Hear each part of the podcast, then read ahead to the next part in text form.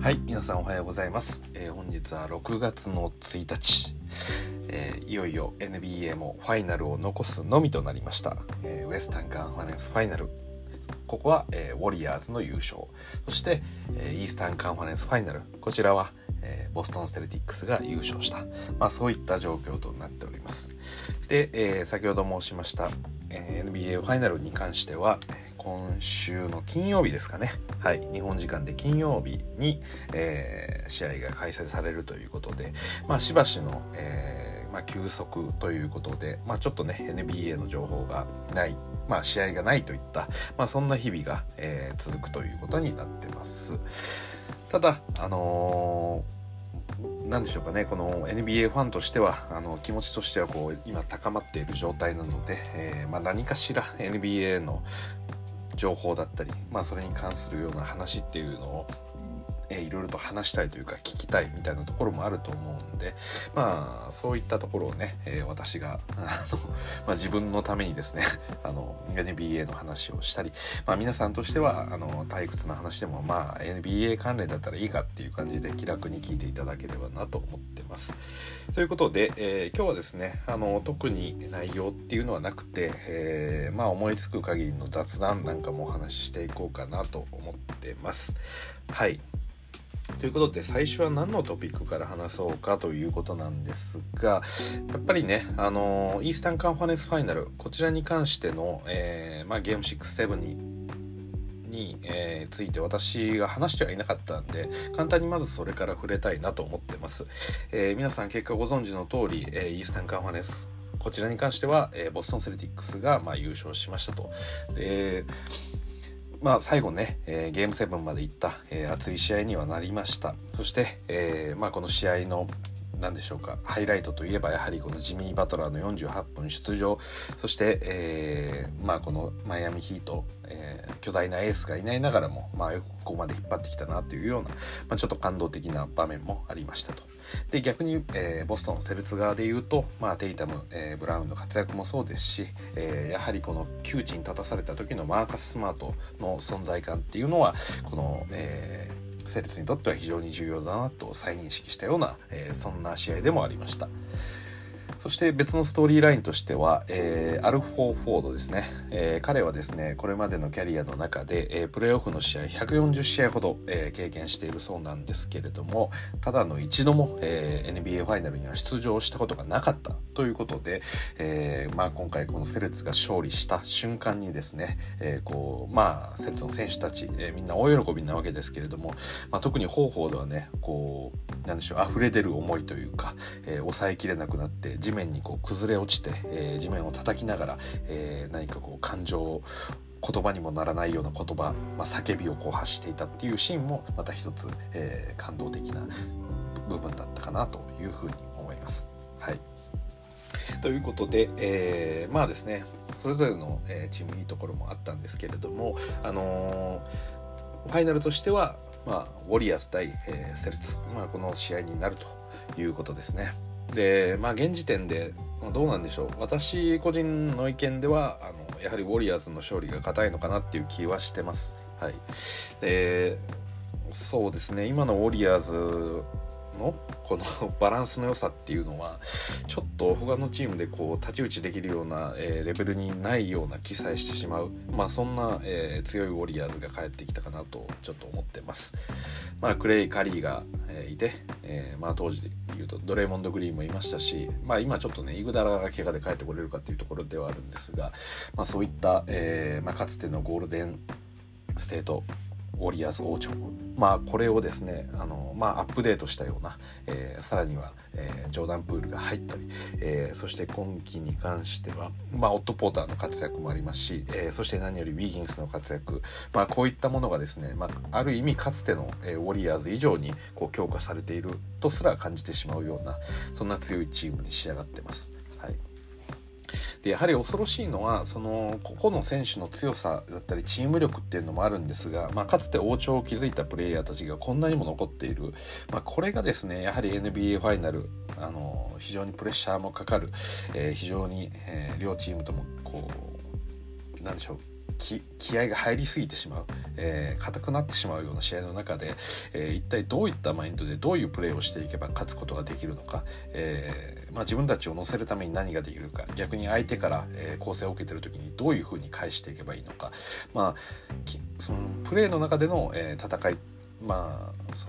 そうですね。その戦術的なアジャストメントも含めて、えー、あるとは思うんですが、まあ、それ以上にマインドの部分での、えーまあ、そういったコントロールだったりアジャストみたいなところも、えーまあ、このウォリアス王朝、まあ、スティーブ・カーンもそうですし、えーまあ、このメンバーたちですよね。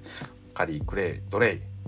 ー、まあ言うたら、まあ、こういったプレイヤーたちが残ってるっていうのがやはり何よりも、えー、今回のこの NBA ファイナル、えー、ウォリアーズが優勝するんじゃないかとこう思わせてしまうような、えー、理由かなというふうに思ってます。はいまあ、今回のね、えー、ウエスタンカンファレンスの中で、えー、このウォリアーズの戦いっていうのは見てきましたけれどもやはりまあいろんなチームに対しても、まあ、いろんな戦い方ができて、えー、そしてあのそれを貫いていくようなやはり攻撃力そして優れたディフェンス力を持ち合わせている一流のチームだなっていうことはやはり思わざるを得ないという感じですね。あのゲイリー・ペイトンの、えー、怪我があって、まあ、ウォリアーズどうなるかというお話もあったんですが、まあ、実際いなくなってみて、えー、その後もね、えーまあ、この GP2、GP セカンドを、えー、いなくともね、えー、オット・ポーターがそれを補ったりですとか、まあ、本当に簡単に、えー まあ、対応してくるなっていう印象ですね。はいでステフ・カリー、えー、クレイ・トンプソン、まあ、彼らに怯えていると、えーまあ、ジョーダン・プールが出てくるですとか、えーまあ、セカのルーニーの、え、大活躍があったりですとかそして、えーまあ、私は一番この食えない男だと思っている、えー、アンドリュー・ウィギンスですよね。うんまあ、このオリアーズの中でのチームバスケット、えー、そして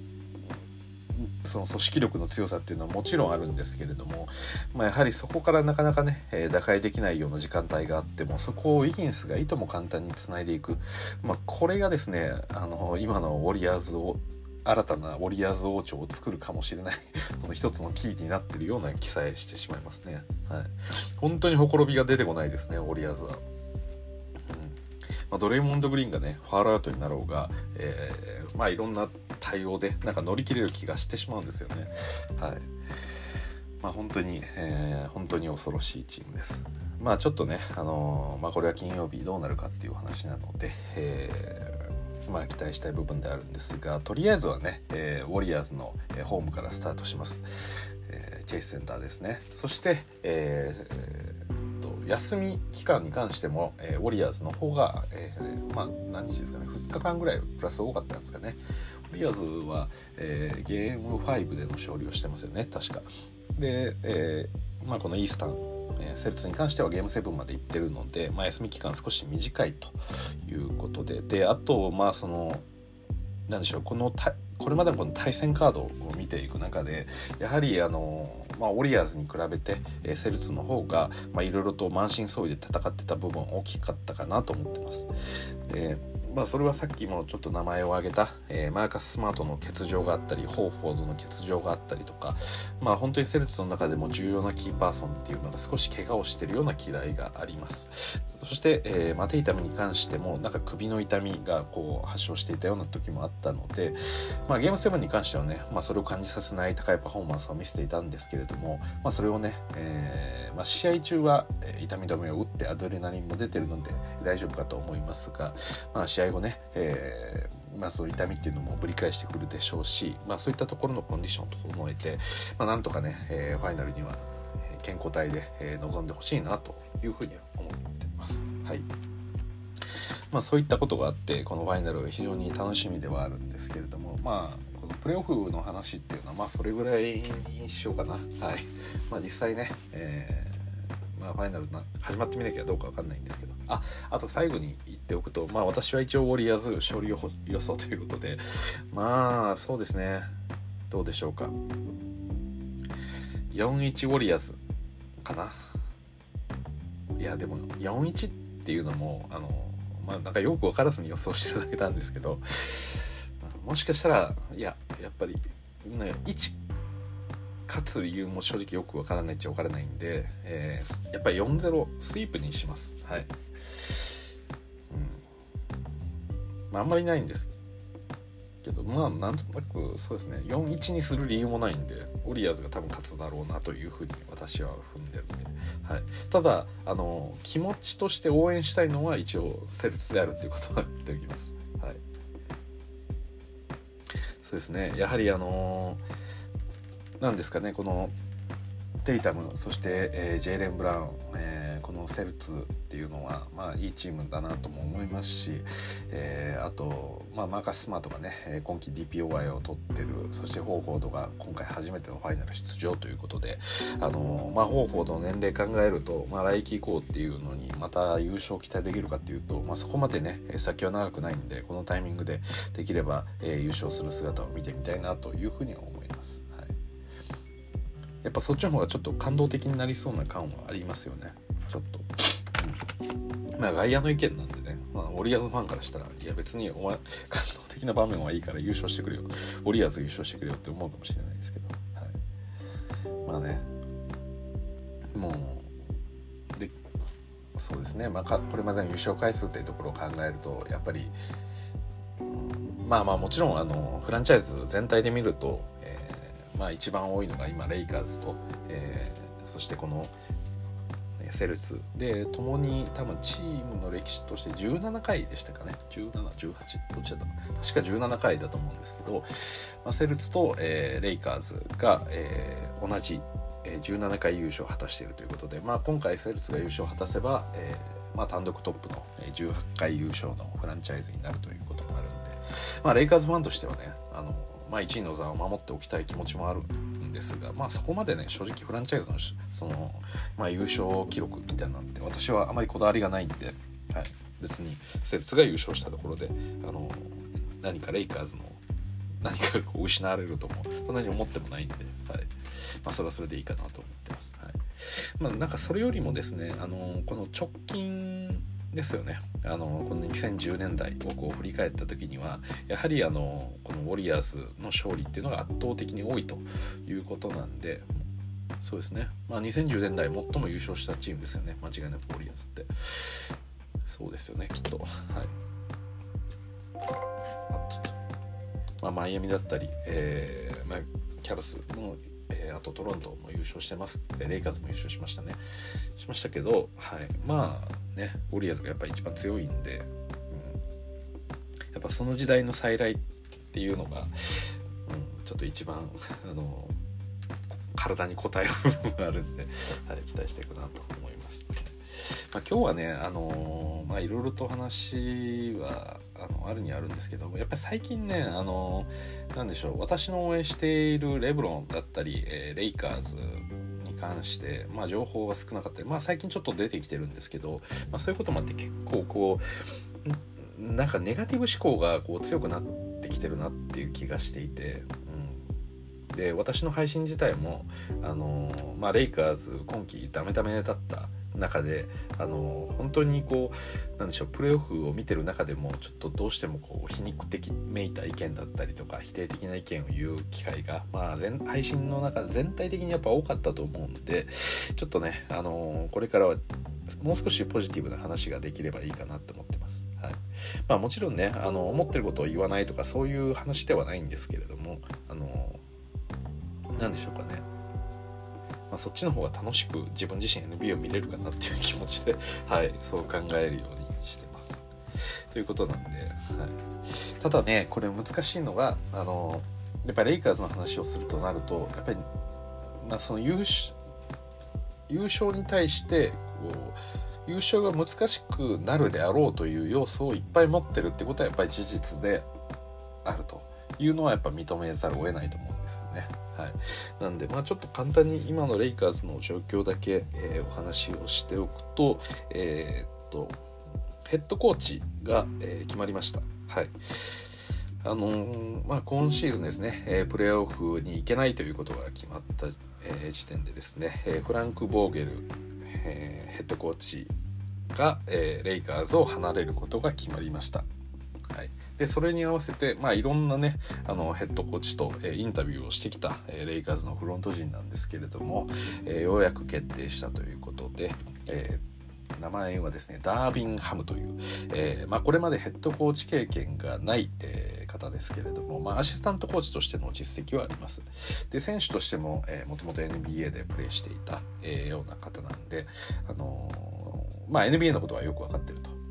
で、え、とですね直近の、えアシスタントコーチでいうと、えブーデンホルツァーの下にいました。でなのでバックスですね。バックスの、えー、トップアシスタントコーチっていう形かな。として、えー、まあ去年のね、えー、優勝に貢献したような、えー、コーチになってますと。確かその前もねもともとブーデンホルツァーがホークスにいた時代にもアシスタントコーチとして確か、えー、指示していたような形でまあ要はブーデンホルツァーと一緒に、えー、やってきているそんなアシスタントコーチということですね、はい、確かね NBA のそのプレイヤーとしても優勝経験はあったと思います。はいまあ、そういった方が、えー、今回レイカーズに加入することになったということですね。はい、で、えーまあ、一応契約としては、えー、4年契約ということで、え、まああの、前回ね、えー、この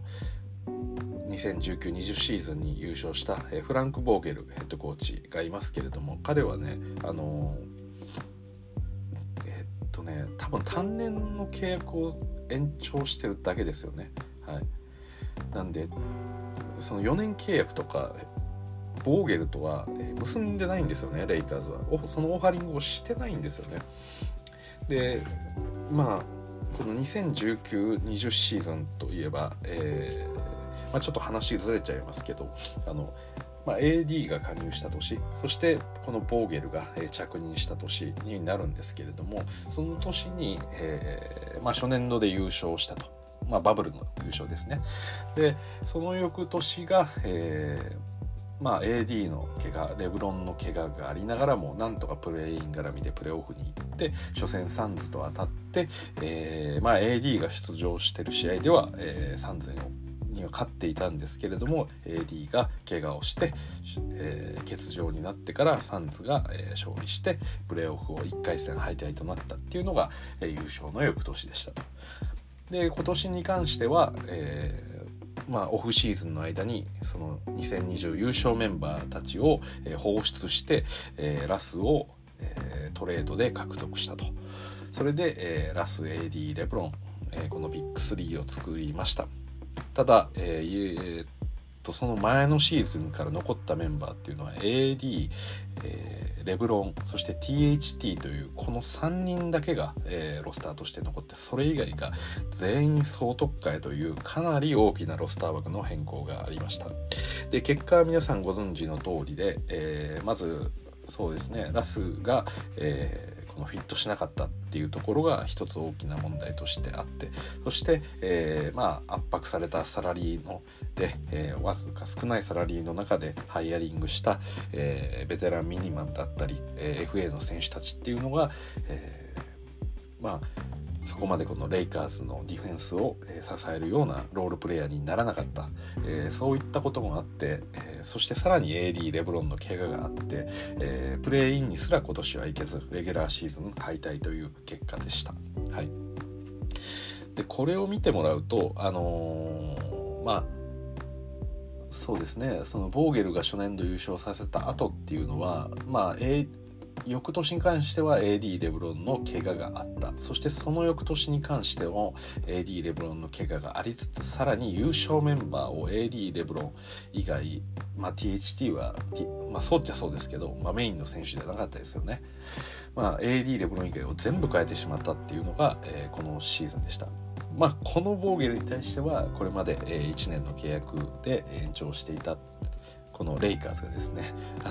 さすがにチームぐちゃぐちゃにしすぎたなということを多分反省したんだと思いますやっぱりある程度腰を据えて、えー、チーム作りをしていかないと優勝っていうものは程遠くなってしまうまあそのまあ、ボーゲルが作ったものであればそのディフェンシブアイデンティティこのカルチャーを、えー、しっかりと2019年、えー、1年の中で、えー、作り上げていったっていうのが、えー、今考えてみると非常に大きなことだったと。であの年に関してはあのちょうどコロナで試合が中断したっていうこともあって、まあ、実際のその通常のレギュラーシーズンに比べると、えー、試合数自体は減ってるんですけどただ逆に言うとオフの時間も多くて、まあ、そこで選手たちにそのボーゲルのその何でしょう。すいません。まあ、チームとしてのそのカルチャー、まあ、それを達成するためのトレーニングだったり、まあ、特にあの、まあ、クズマだったり、えーまあ、彼カルーソもそうですね、まあ、彼らのそのディフェンス、まあ、クズマが特にそうだったんですけどその試合が中断してからバブルってえー、再開するまでの間にものすごくディフェンスが良くなってたんですよね。なんで、まあ、そういったオフシーズンの中で、えー、そのこのレイカーズのディフェンシブなカルチャーっていうものをしっかりと、えー、オフのトレーニングの中で各選手が、えー、しっかりとそれを個人能力としても高めてそしてチームとしても、えー、高めれたっていう期間があったのでまああのボーゲル初年度の優勝っていうのは実現できたのかなというふうに私は理解してます。はいで、えー、まあ、それは初年度ボーゲルが優勝できたっていうのは AD レブロンがいたからだというのが、えー、まあ、おそらくレイカーズフロントの見方だったんだと思います。だからこそ、えー、ボーゲルに対して、えまあ、長い契約期間をオファーすることはなく、まあ、あくまで AD レブロンさえいれば優勝ができるというスタンスを崩さなかった、まあ、それに合わせて、えま、基本的には優勝したメンバーを、え中心に、ま、少し、え入れ替えはしたんですけれども、え結局 AD レブロンの怪我があったので、まあ、その翌年っていうのは1回戦敗退してしま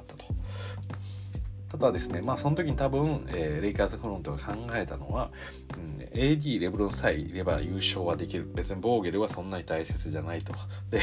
えーまあ、この2人さえいれば優勝できるメンバーなんだ。で、やっぱり AD にしてもやっぱりそういう発言って多かったですよね。まあ我々が健康で揃いさえすれば絶対入賞できる、えー、メンバーだっていうような言い方をしてたんで、まあ本当にねそれが選手の中でもそうですしおそらくレイカーズのフロントの中での、目線としてもそういったものが定着していたのかなというふうに思います。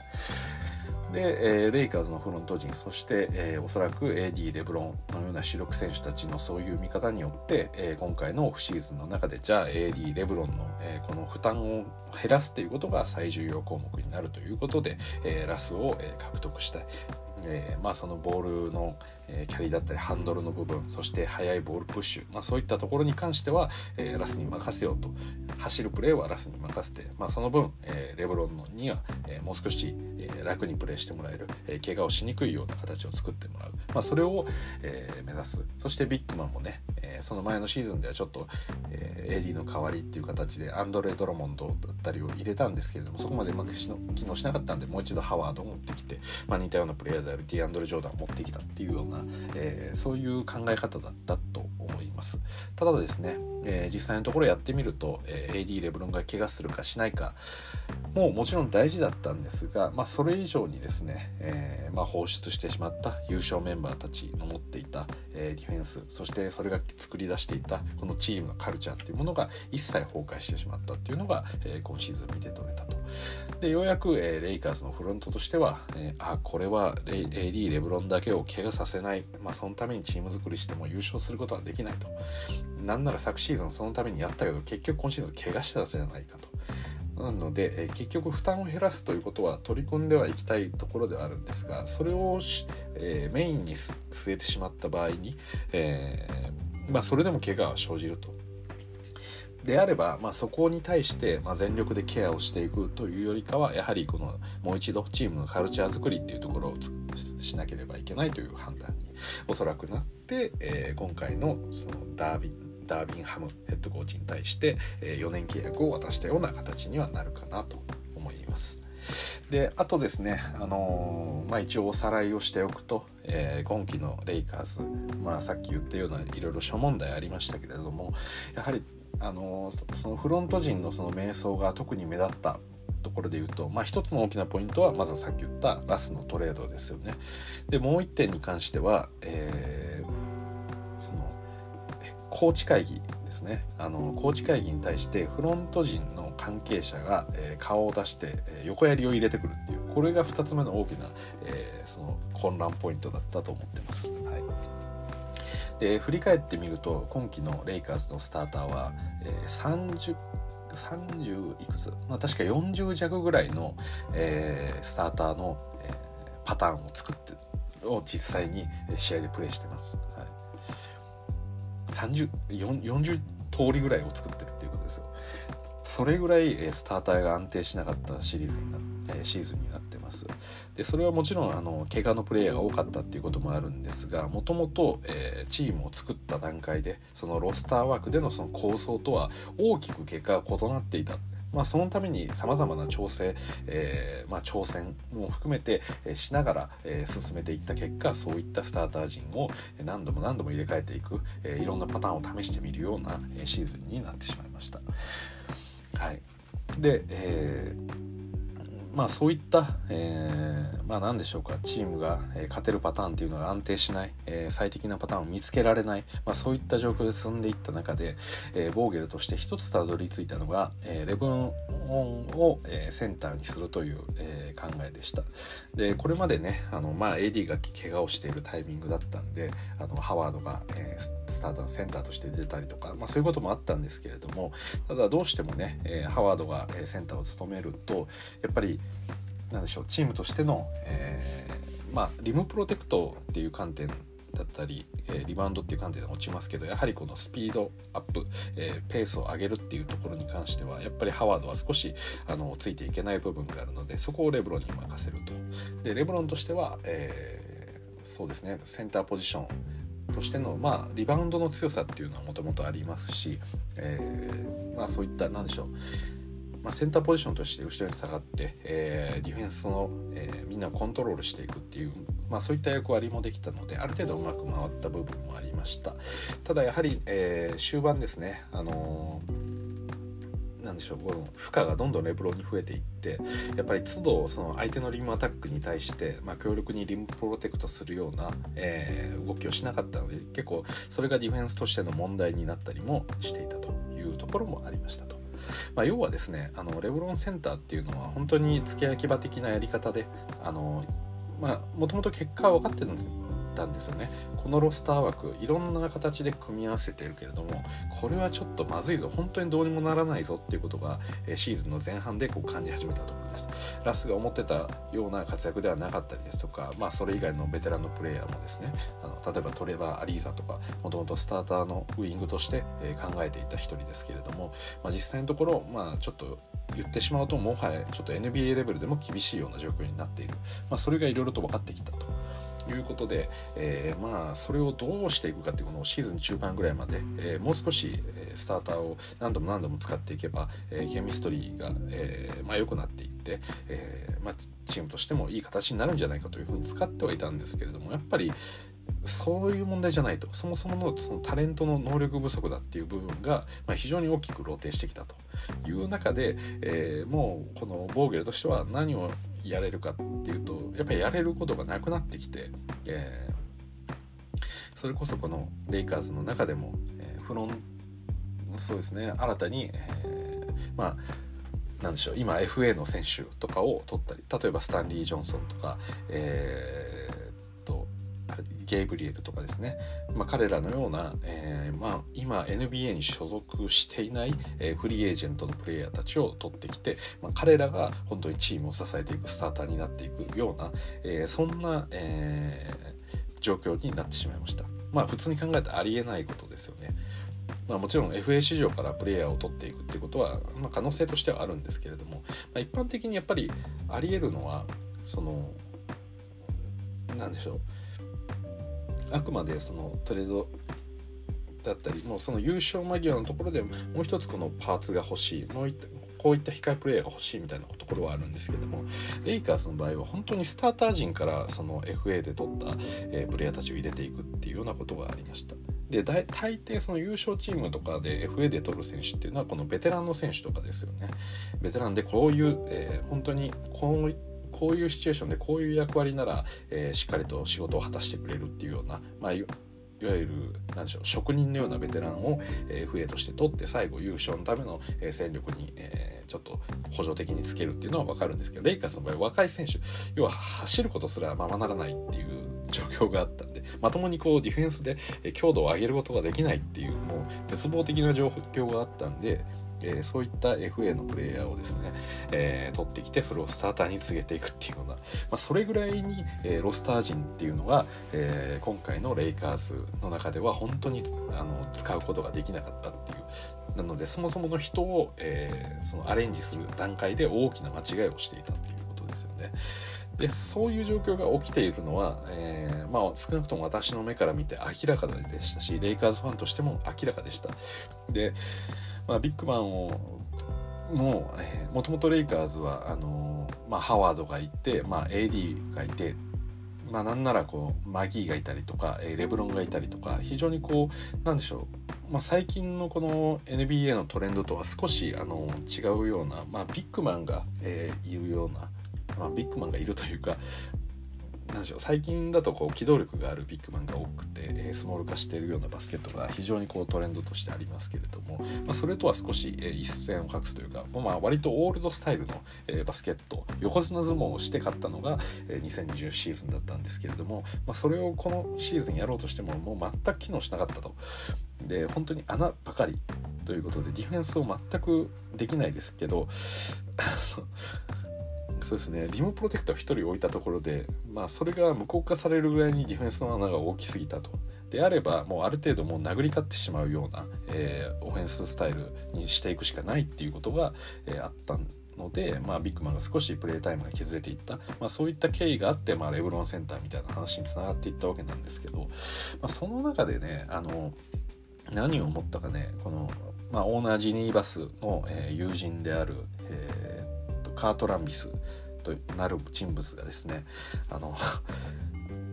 なんでしょうフロント陣のその組織的に、えー、ジョインしてるというよりかは、まあ、相談役みたいな、えー、変な立場で急にこのコーチの会議要は、えー、戦術的な会議だったりですとか、まあ、さっきのようなロスターの会議も含めて、えそういうビデオを見ることも含めてそういった会議にですねそのよくわからない人物が出てきて、えー、こういう風にしろみなみたいな横割り横やりを入れてきたんですよね。はい、で、まあ、彼が言う一つの案としては、まあ、さっき言ってたような、えーまあ、ビッグマンをさらに使えと。で、えーなんですかねこのドワイト・ハワードとディアンドレ・ジョーダン2枚の、えー、ツインタワーを作った、えー、ラインナップはどうかそれをちょっと試してみるみたいなことを言ってるような、まあ、そんな噂が出てきたりとか、まあ、はっきり言って、まあ、そんなことで解消できるならもっと早くやってるよと。でなんならね、うんまあ、ディアンドレ・ジョーダンまあ、もう多くは語りませんけど、えーまあ、あまりにも論外な意見を横から突っ込んでくると、まあ、そういったこともあってもうこのもうボロボロになっていったんですよね。あのまあそのボーゲルがですねかわいそうなのは、まあ、そもそも用意されていたロスターが全く使えないものだった。まあちょっと悪い言い方ですけどもうはっきり言ってしまうと、えー、で、えー、もちろんそのレブロン AD の怪我もあったりで本当にどうしようもなかった。でそれを補うだけの人たちもいなかった。でその中でそれでも少しでも勝っていこうプレーオフに向けて作っていこうとしてたんですけれども、まあ、それすらも、えー、まあ、ある意味ボーゲルのせいにしてそれはボーゲルの采配の問題だっていうことで、まあ、横やりが入ってきたと。で、えー、まあ、実際ねこうプレー見ていた方は分かると思うんですけれどもやはりあのなんでしょう本当に抜本的にいろんなものを変えていくしかなかっただから、えーレブロンとしてはキャリア初のスターターとしてセンターで出るようなこともやったりもしましたでそういうことをやると同時に、え、やはりレイカーズの中で非常に大きな問題になっていたのが、え、ラスが、えー、まあ、集中力を欠いたようなプレーっていうのをここぞというところでしてしまうっていうのが非常に大きな問題としてあったと。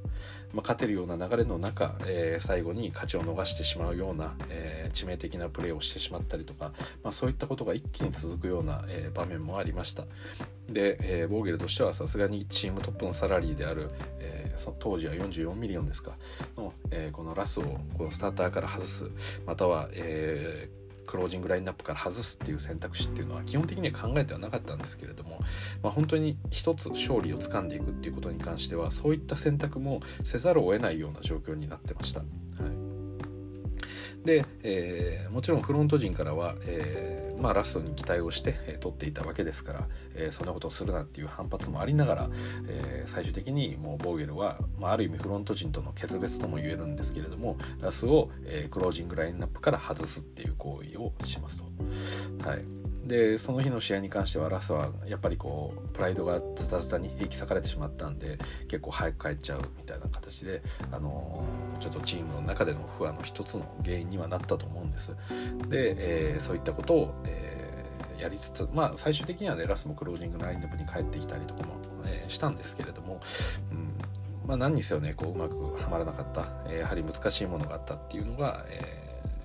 まあ、そもそものその人のアレンジのところで、えそういった問題が起きていたっていうのが、えー、今シーズンということでした。で、えーまあ、さっき言った通り、まあ、そういった2の鉄は踏まないということで、えまあ、このカート・ランビスなる人物ですね、まあ、こういった、えーまあ、いわゆるヘッドコーチアシスタントコーチのような、まあ、現場の人間の会議の中に、えー、こういったよくわからない相談役を参加させるっていうことは、えー、もうやらないっていうことを、えー、どうやらレイカーズフロント陣は、えー、新たなこのダービンハムヘッドコーチには約束したそうです。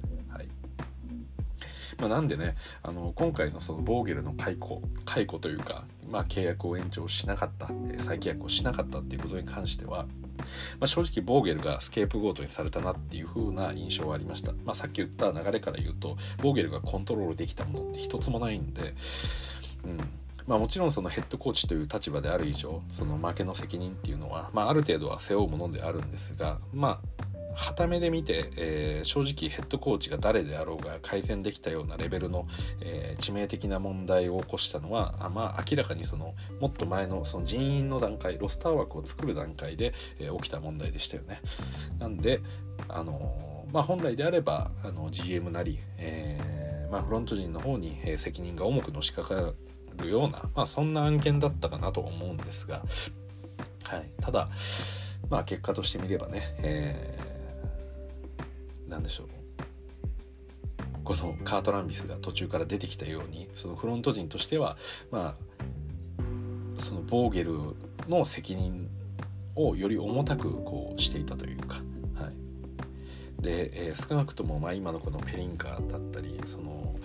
まあ、ちょっとどういう関係性で築いてるのかは分かんないですけれども、まあ、彼らそして、えー、このオーナーが、えー、球団社長オーナーがですねあの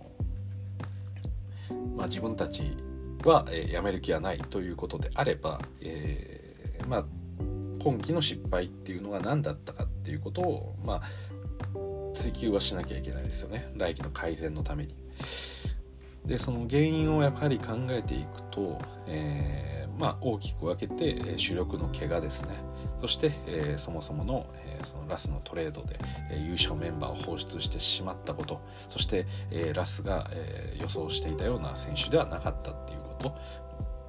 まあ、この3つですかね。はい。まあ、これが、えーまあ、敗退の一番の、まあ、大きな理由というかだと思うんですけれども。で、えーまあ、さっき言った中で、えー、この1番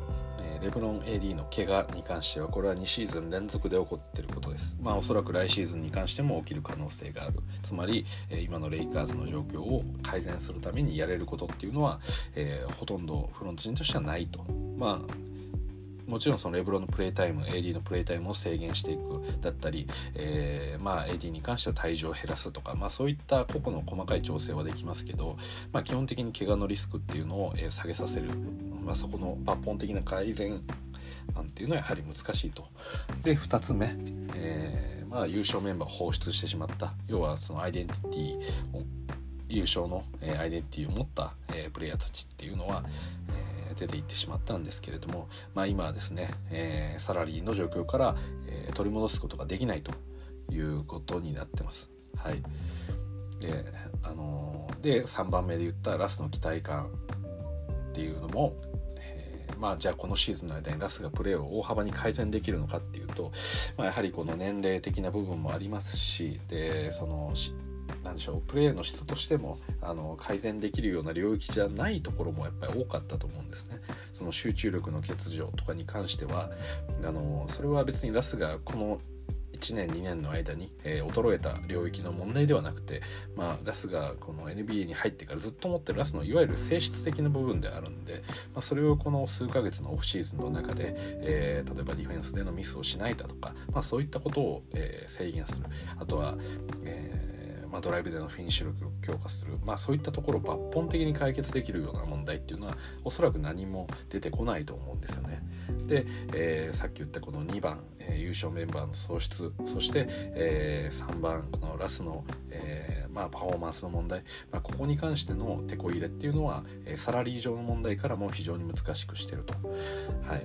まあ、背景にはラスは、えー、来季、え、47ミリオンの、え、プレイヤーオプションのがあります。要は、えー、ラスが希望さえすれば来季もレイカーズに残ることになります。でこれを決めるのは、えー、ラスです。チームではないです、はい、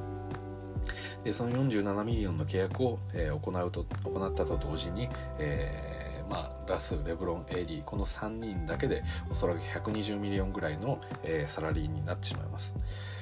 はい。ということで、えーまあ、今季のね、えー、おそらく、まあ、まだサラリーは出てないですけれども、えー、キャップチームとして、えーまあ、与えられる、支払うことができる、サラリーの限度額っていうのがおそらくソフトキャップに関しては120ミリオン程度だと思うので、えまあ、さっき言ったこのビッグ3だけでもうサラリーを全部使い切ってしまってると。で残りの、え、ロスター枠ですね十数名に関しては、えまあ、非常に安価な契約で取ってくるしかないとまあ、要は例外条項に、えー、当たるようなプレイヤーを取ってくるしかないということなので、えー、まあ、さっき言ったロスターの問題っていうのは今季はほぼ解決できないだろうっていうところが、まあ、おそらく今の見立てであるということですね。はいまあ、もちろんね、あのまあ、このビッグ3以外のプレイヤーっていうのはあの単年契約で契約してるプレイヤーも多いんでおそらく、えー、いろいろと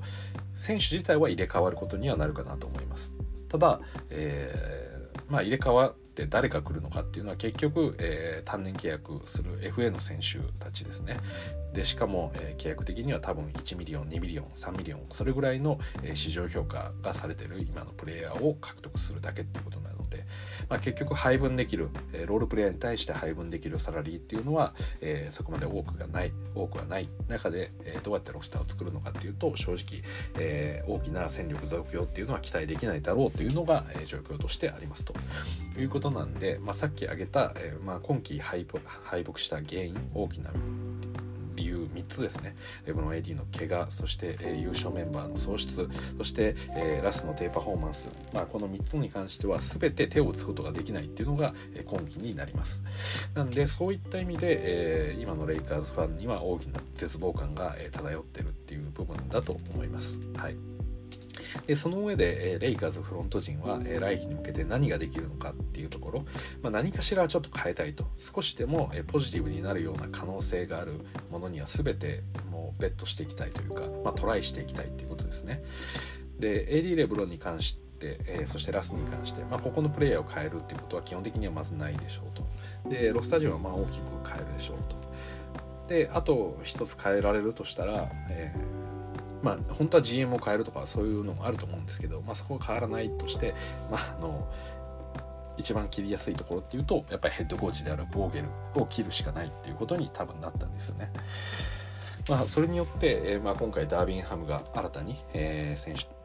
ヘッドコーチとして入ってきて、えー、まあ昨シーズンだっと、え、実現できなかったこのビッグ3の、えー、ケミストリーここの、え、うまく活用して、え、強いチームに育てるっていう可能性を、まあ、ほぼ0%から1%に変えたっていう感じですね。はいただ別にハムが来ようが、えー、まあ、怪我するプレイヤーは怪我しますし、まあ、ラスはものすごくこうプレイヤーとして良くなるっていうこともあの正直期待は難しいのかなっていうふうには思ってます。はいまあ、そういったこともあってね、あのー、まあ、ボーゲルは解雇されてしまった。でレイカーズとしてはあのー、まあ、今回4年契約を、えーまあ、ハムに渡したっていうことはもうこういったチーム作りっていうのはやめようっていう一応自分たちの首こそ切らなかったですけど今回悪かった部分は自分たちフロント陣の動きにもあるっていうことは、えー、やはり認識してるようですね。はいまあ、もしくはそのダービンハムがそのカート・ランビスが横やりを入れてきた噂などを聞いて、えーまあ、今回の契約の条件の中にそれを盛り込んでくれと4年契約そして、えー、何でしょうその、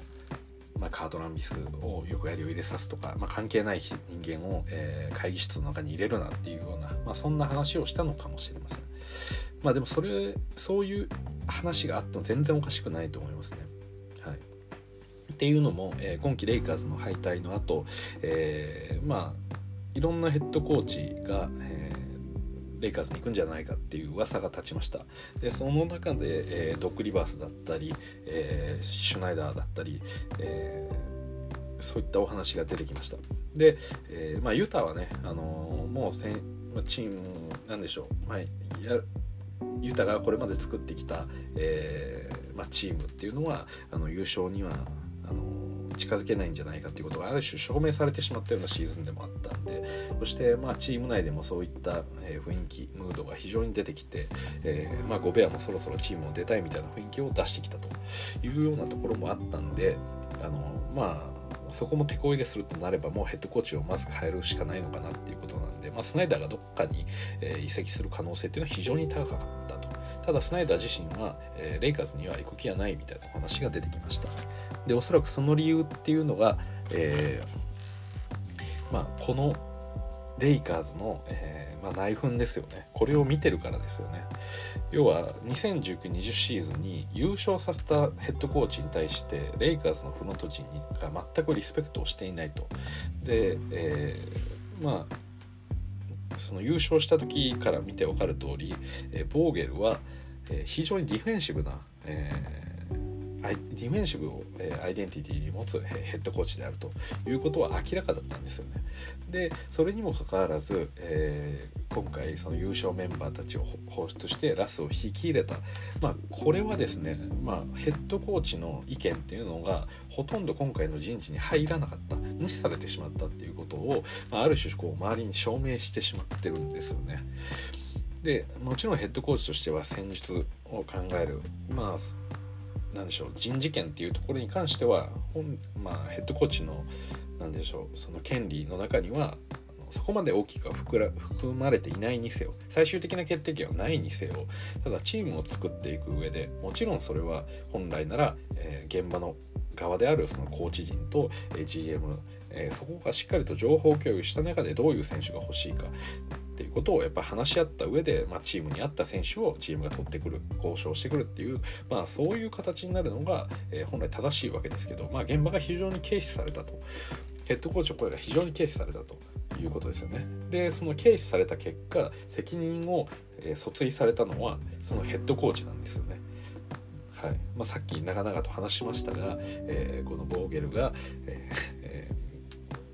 意見を無視されて新たに選手が入ってきてこのロスターが用意されたけれどもどうやってもうまくいかないロスターだった。それはあのレイカーズファンなら見てて誰でも分かることだと思うんですよね。まあ、今季マリコ・モンクが良かったり、えー、そしてオースティン・リーブスが素晴らしい活躍をしました。ただそれはレイカーズがあまりにもあのどうしようもなかったんで、まあ、彼らを余計に持ち上げてただけであってじゃああのまあもちろん文句とか、えー、もっといい契約がもらえるような選手だってことを証明したっていうのは間違いないです。はい、それは本当に素晴らしいことですけどあのまあ、じゃあリーブスがですねめちゃくちゃいいこのこれからのレイカーズを率いていけるような素晴らしい選手になれるようなポテンシャルがあるのかどうかっていうことを現時点で話すとま正直そこのクラスにはないですよね。はい、ただそれでももうみんなが持ち上げるぐらい本当にレイカーズにとってネガティブな、えー、状況しかなかったんですよね。それぐらい、えー、このタレント陣っていうのが非常にこう能力が不足していた、まあ、そんなロスターだったんですよね。でそれがはためでこのファンの目線から見てても明らかな中で、えー、ヘッドコーチが最終的には、えー、その カートランピスとか横やりを入れてきてしかも今回、えー、契約を更新してもらえなかった。そのそういう状況を見て周りのヘッドコーチたちが、え、自分もレイカーズでやってみたいと思うかどうかってことですよね。まあ、仮にレイカーズがに、行ったとして、まずもらえるのは優勝したヘッドコーチですら、その複数年での契約をもらえないのであればじゃあ自分が言ったら、まあ、まず単年での契約になるだろうと。でその人事に関しても、まあ、さっきも言った通り、えー、レイカーズが今季負けた理由っていうのは来季に関してはほとんど改善できないっていうことがほぼ決まっている状況で1年の契約で入ってそれで、えー、実際結果を残せませんでしたっていう形であればあの何のためにレイカーズでヘッドコーチをするのかそれはもちろんレイカーズのヘッドコーチになるということで知名度は多少上がりますけれどもただ結果は何も残せなかったヘッドコーチとして、えー、何の意味もない1年を過ごすことになるわけですよね。でやっぱりそういうことを考えると、あのー、まあ、レイカーズのヘッドコーチをやるっていうことはあの自分のキャリアを作っていく上であまりこう意味がないですし、まあ、必ず失敗することが約束されてるような、えー、そんな部分になると。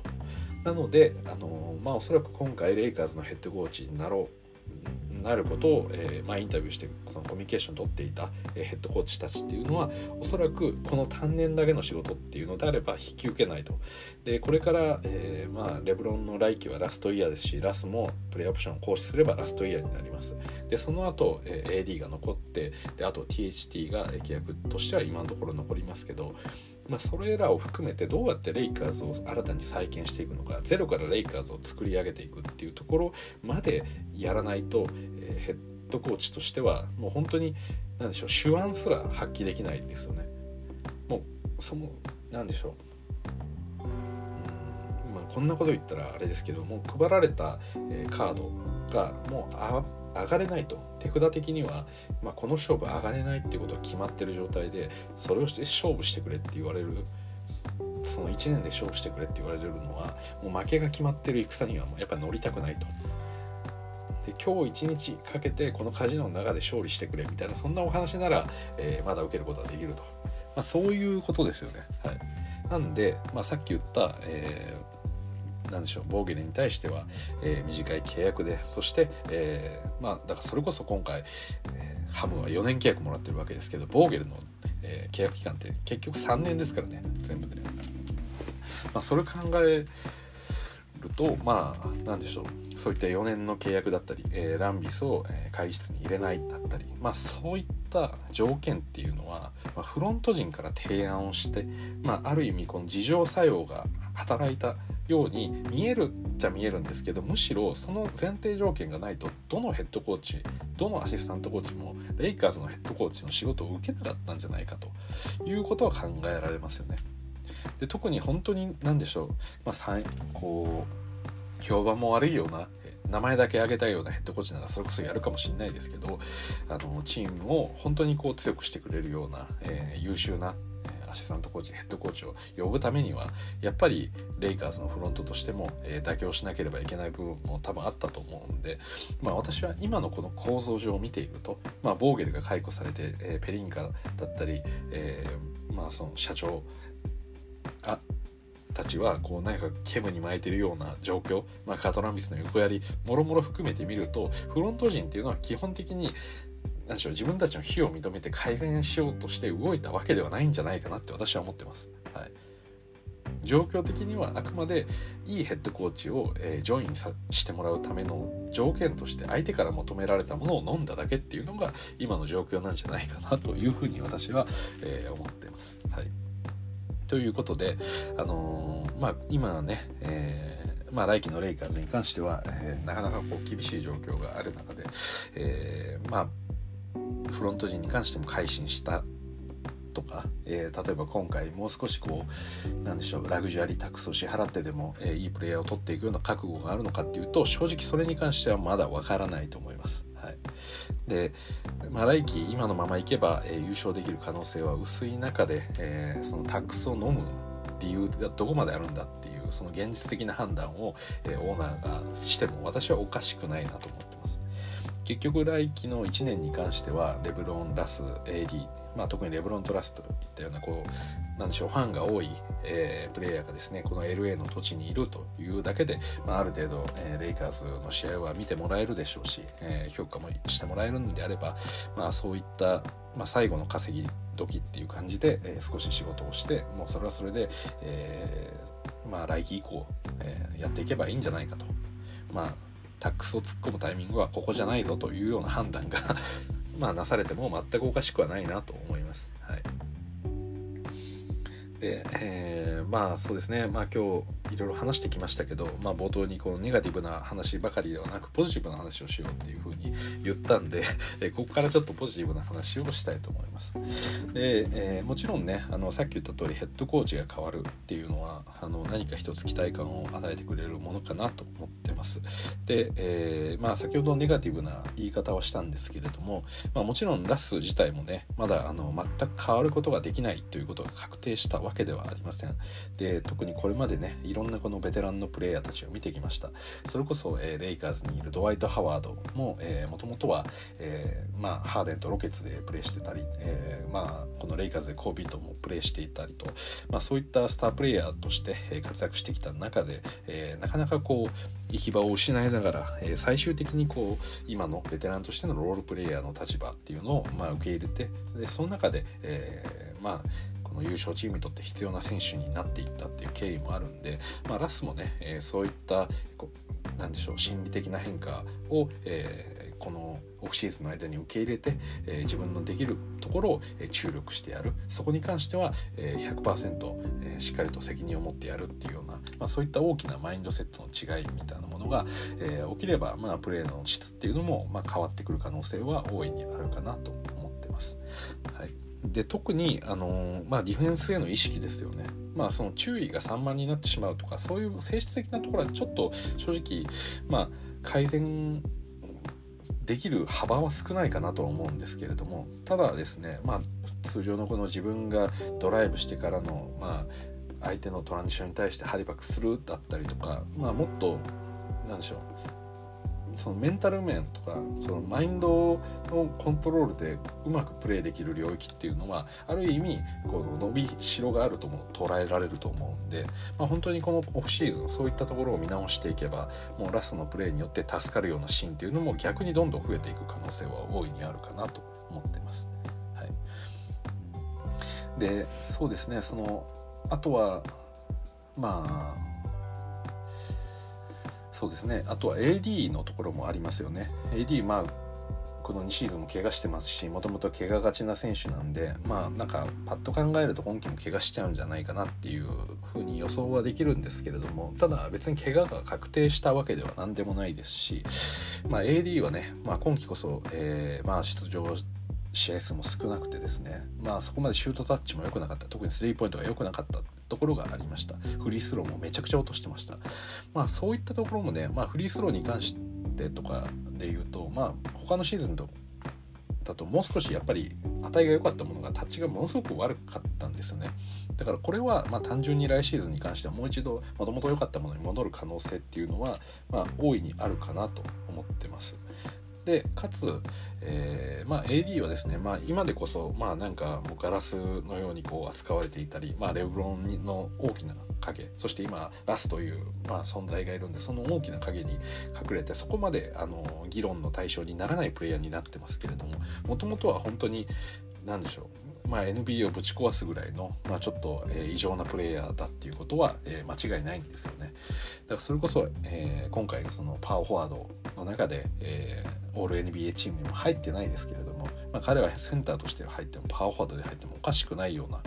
まあ、それこそファーストチームに入れるような実力を持ってるプレイヤーだと思うんで、まあ、彼がね本当に超健康体でいいパフォーマンスでずっとプレーできれば、まあ、それだけでね、レイカーズの、えーまあ、戦力っていうのは大いにアップする可能性があると思ってます。はい、でやっぱりレイカーズとしてもこれまでなんだかんだでレブロンが率いてきましたし、えー、この AD の欠場そしてラスのプレーに、まあ、全部そこを柔軟に一番なんでしょうプレーの幅を持って対応していたのがレブロンでもありました、まあ、自身の初のセンター起用もそうですし、まあ、その中でスコアリングとしては、まああのまあ、得点王争いをするような、えー、年間平均30得点以上を叩き出していると。そしてさらに自分のプレースタイルも、まあ、ラスのそのとのそのスペーシングの関係から、まあ、キャリアで一番多い、えー、スリーポイントのアテンプトが、えー、今年だったということも含めて、まあ、そういった柔軟な体制はレブロンの中にあったんですね。だから、えー、レブロンが結局このレイカーズのその抜けた穴とかを補強しようっていうように柔軟な動きを見せていたんであくまでレブロンチームだったんです。だそれをね、えー、来季はね、えー、AD がもうこれは俺のチームだっていう風にチームを引っ張ってくれればまたレイカーズの空気感ムードっていうのも大きく変わってくるんじゃないかなっていうところを期待しています。はい、ということで、えー、今日はいろいろとお話ししましたが、まあ、雑談というか、まあ、レイカーズのお話がメインになりましたね。はい、ということで、えー、また、え、このファイナルまでに少し、えいくつか配信も上げたいなと思ってりますので聞いていただければと思います。ということで、え本日はここまでお聴きいただきどうもありがとうございました。それじゃあまた。